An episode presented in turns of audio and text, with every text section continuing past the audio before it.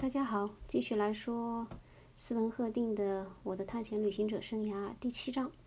这一章的题目呢，就叫做“作为使者觐见波斯王”。不，他他的那个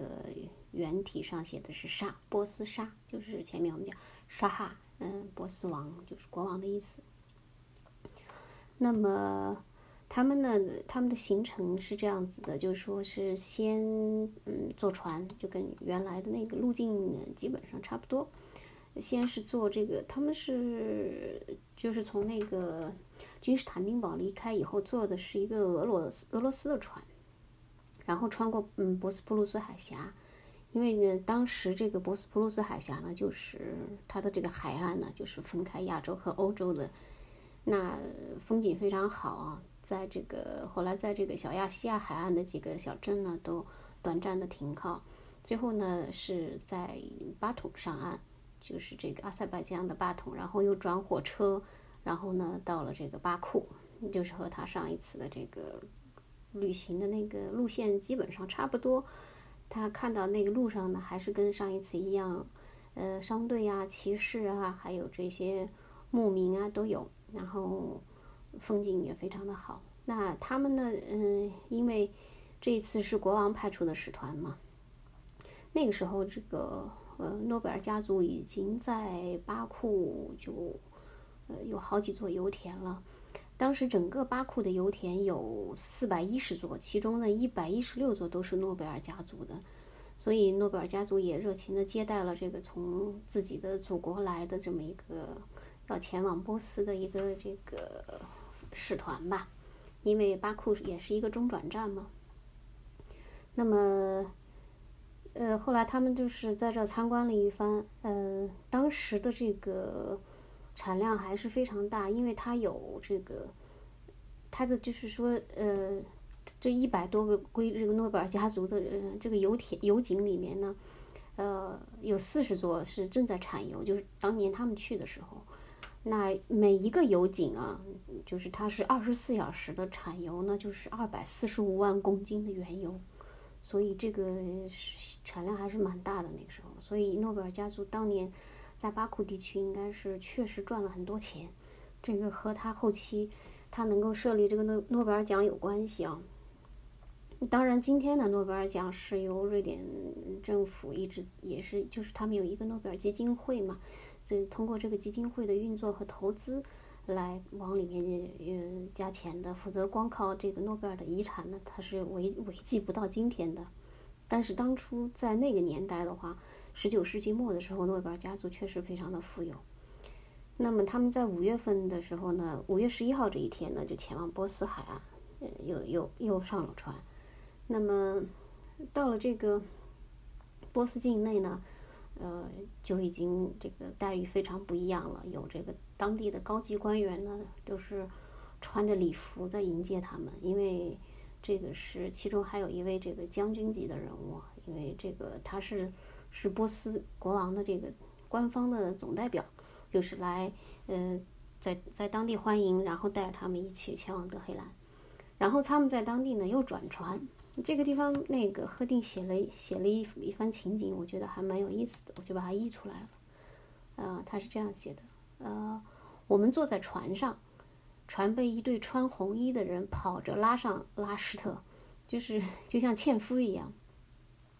拉什特上一次他也提到过，就是吉兰省的省府是伊朗西北最大的城市，就正好就在里海的边上，所以他们登岸的时候是这些人这样从远处像。纤夫一样把他们拉着上岸的，这就算是一种礼遇吧，呃，礼遇啊。呃，他接着写，就是这些穿红衣的人，当他们行进在灌木和芦苇丛中时，看上去像是森林的山怪或者是小精灵。这个地方呢，呃，它的原著就是写的 troll，呃，这个 troll，瑞典语里面这个 troll，嗯，挪威语也是叫 troll，丹麦语差不多。这个就是一直嗯没有什么特别合适的中文译名，因为从那个嗯基本上都是叫巨怪，但实际上他们这个嗯丹在丹麦的一些传嗯就是这种童话呀或者是传说里面呢，呃这些嗯 tron 确实是住在这个山洞里面的，然后呢体型非常的巨大，那到了瑞典以后呢，这个尺寸就马上就变小了。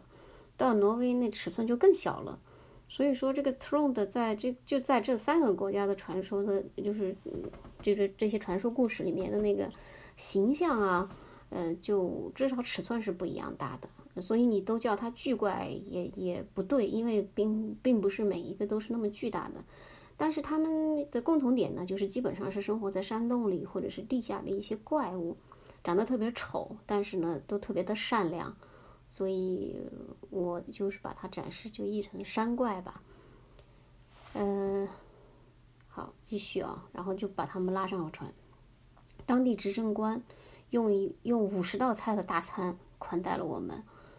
呃，五月十六号，我们出发前往德黑兰。呃，四十四头骡子拖着我们的帐篷、地毯、被褥、桌布和其他的用品，护送士兵身穿黑色制服，带着长枪、军刀和手枪。他们有自己的货运队，所以这个仪式还是就整个的这个欢迎啊，是非常的隆重啊。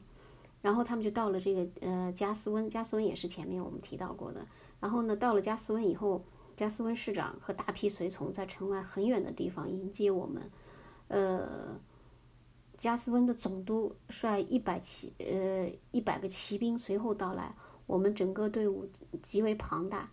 沿路行走，有时呃竟能够隐就隐没在马蹄飞扬的灰尘当中，就可见这个其整个这个队伍非常的庞大。呃，他们呢路上还看到了一个这个什叶教教派的送葬场的送葬队伍。当时他是赫定是这样写的，他说这个送葬队伍最前面的呢，嗯，是有是他们还拿着两两道这个红色的横幅，还有黑带。然后呢，后面就是有人就拖着几个人一起拖了一个巨大的托盘，里面呢有面包、有米饭，还有一些嗯其他的甜食。呃，那个。他那个大盘子的脚上还点着蜡烛，呃，然后就是他们就喊着这个人的名字，因为这个死者呢是一位曾经就是他们当地的一个阿訇，所以地位非常的高，所以这支这个送葬队伍也非常的大，呃，就是这是他们在这个沿途遇到的一个送葬队伍，在加斯温受过礼遇以后，呃，这他们这个使团呢就继续乘马车前往德黑兰，呃，就一路都还是。就是备受各种礼遇啊，还是很顺利的。进入嗯德黑兰的那一天，呃，就是他一切啊，就是所有的他们呃对他们的礼遇啊，这些就达到了最高的最高峰吧。嗯，和上一次他到德黑兰的时候，确实是天壤之别。当时当时的赫定还是个穷学生，现在呢，他毕竟是一个使团里面的翻译官了嘛。嗯，他能够看见的是呃。一支盛装的骑兵军团全部出列，步兵呢，嗯，就是位于街道两边，然后骑在马上的乐队演奏着瑞典国的国歌，嗯，还在在一座园林里面，他们受到了波呃波斯所有当时的高级官员的接待，就是这个非常的隆重啊，呃，那么，呃，他们他们就是呃就是。被安抚就是被他们又被安置，就呃安置在这个一个一个花园里面。那么这个时候呢，德黑兰城的这个市民啊，有很多人都来看他们，就是来见证他们这个入城仪式吧。那他们最后到达，就是安排他们居住的这个花园呢，呃，这个名字很独特，它的那个原文上写的是叫做呃，Emirate Se Bazala。所以我查了很久，就是它是这个 s i b a s a l a 是十五十到十五世纪的时候伊斯兰地区一种军队最高领袖的称呼，所以他们住的这个呃花园城堡呢，就应该是叫元首城堡吧，就是算是他们的一个下榻之处。所以使团的待遇确实是不一样。那接下来的十二天里面，在德黑兰就是一每天都有宴请。呃，反正就是各个高官就一直一直到这个最高的官员，就是这个波斯王的亲戚，都会就是他们轮流坐庄吧，就是接见这个使团。最后一天呢，几天之后，他们终于说是这个波斯王要见他们了。这个地方呢，可以简单介绍一下，呃，赫定提见过两次的这个波斯王，他呢是这个叫斯，嗯，纳赛尔丁，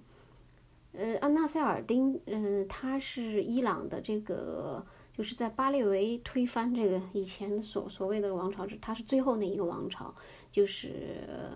卡扎尔王朝的第四任君主，他之后呢还有三任，然后这个这个王朝就被推翻了，就进入了巴列维的时代，那么。他的这个任期非常长，他任期四十，一共有四十九年。赫定见到他的时候呢，是他任期倒数第四第二年的时候，所以之后呢，这呃，因为他的各种暴政吧，尤其他在这个实行了这个呃烟草法，就是他把他这个伊朗的整个的烟草都交给了这个英美烟草公司了，所以激起民愤。啊，最后他是在一八九六年的时候被暗杀的，所以贺定见到他应该是他执政的，哎呦，倒数第二年，嗯，其实这一个国王啊，当时的这个波斯国王啊，其实他他也有很多很先进的地方，因为他办了伊朗的第一座这个西方式的那种大学，嗯，所以说他的他而且他的法语非常好。那贺定后来见到的也也也提到了他，嗯，他就是呃，从这个历史记载来说，他的这个法语应该是没有什么问题的。他们那时候受了很多的这种法语教育，所以说虽然他是个暴君吧，嗯，就是在在伊伊朗人民的这个 描述中就是暴君，但是呢，嗯，他也有他的长项吧，嗯，这个就是基本上要说的这个纳赛尔纳赛尔丁。纳赛尔丁国王，那这就是赫丁他们要见了，呃，他们就是当时他见到的这个赫定见到的这个纳赛尔丁呢，是一袭是就是身上是一袭黑衣，然后胸前佩戴着四十八颗硕大的钻石，这个场面也是非常的呃豪华啊，肩上呢三块大翡翠，然后腰间挎一把军刀，非常的威严，当时确实是名副其实的亚洲君主。权力无边，那呃，经过这个他们的这个使瑞典使团呢，就和这个国王就是波斯王就互送礼品，反正就是那套东西。然后他还是他还问了一下这个瑞典和挪威的一些近况。呃，后来他又说他去过欧洲三次了，下一次呢准备去瑞典看看。他还有计划想去美国，应该是没去成。那么整个这个仪式就十五年之后啊，他还瑞那个赫定又见了这个纳赛尔丁的儿子，另外一位这个波斯王。那这个仪式就已经非常简单了，所以他见纳赛尔丁这个时候应该也是，呃，当时这个王朝比较算是一个最后的辉煌吧。那之后呢，嗯，见完国王以后都是各种的娱乐呀、消遣。他们去看了一个这个看了一下波斯王的博物馆，嗯。也是这个场面很很豪华，为什么呢？因为他们看到他见到了一个直径大概有六十厘米的一个地球仪，上面呢就是它的那个海洋呢都是用绿松石镶嵌的，就是那种蓝绿色的绿松石。然后那个北极地区呢就是全部是用钻石镶起来的，所以这个 非常的豪华啊。那德黑兰那个地方就是一块非常大的宝石，代表那个地方是德黑兰。呃，然后还他们还这个国王还给他们安排了一次阅兵，就是，呃，就是看骑兵队的这种正步走，然后还有哦步兵队的正步走，还有骑兵队的各种骑马表演吧。那么最后啊，呃，贺定在这写到，他们去了一个古迹，这个是其实他一直非常向往的一个地方啊。这个古迹呢，就是叫做嗯雷伊城。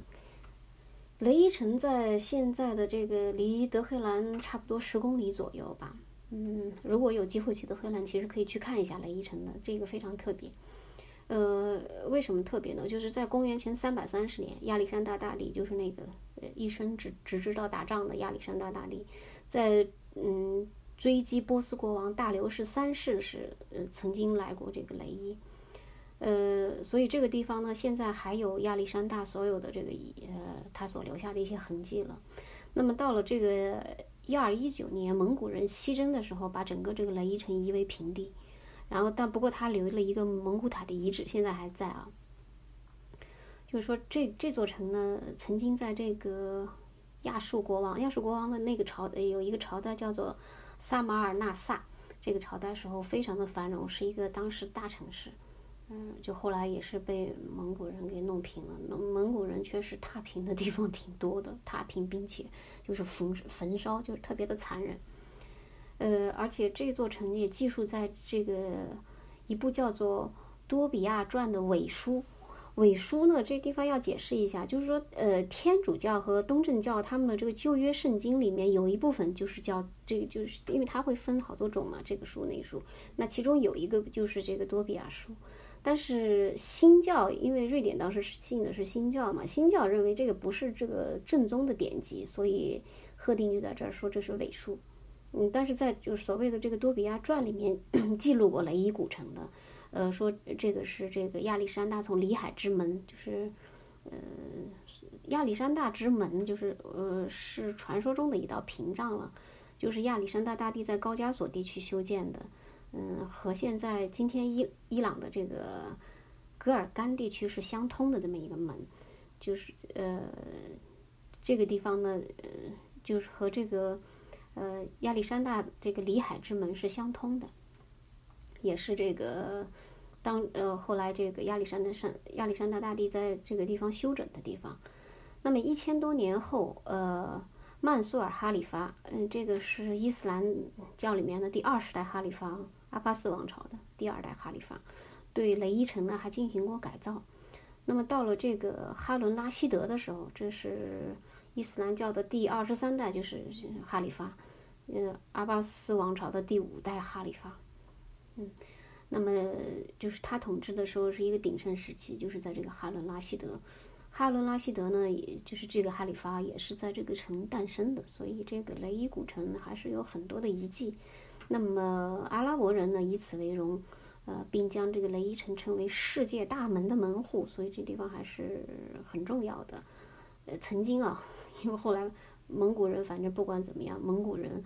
就把这个城就就给毁之殆尽。现在呢，只有一座蒙古塔，就是作为他们的象征，就是我们曾经侵略过这里。当年的到此一游的这个痕迹，不是写个字，而是建了一座塔。蒙古人，呃，在德黑兰，赫定最后说，就是后来使团呢就走了，但是赫定呢，他说，此时，呃，在德黑兰，我站，我仿佛站在一个十字路口，我应当满足于这些最终以一场烟花结束的欢宴呢，还是应该趁此机会进一步深入这片大陆的腹地？这样的一次旅行。成为实实施一个更更有计划、有价值的预热。我对此一步一步深入那未知地区的那未知的沙漠地区以及西藏高原的渴望已无法遏制。所以呢，嗯，呃，赫定就去跟他的这个使团的同伴说了，他们都同意了他的计划。我给国王奥斯卡发了电报，奏请准许继续向东。国王准奏。六月三日，当其他同伴启程按原路返回时，我和我的朋友海本涅特留了下来。这个海本涅特就是他在上一次到德黑兰的时候拜会的那那位朋友啊，就是呃波斯王的牙医。嗯，他就留了下来啊，留了下来。他下一段就有一个奇遇啊，非常的有意思。那我们就到下一次再说。好，再见。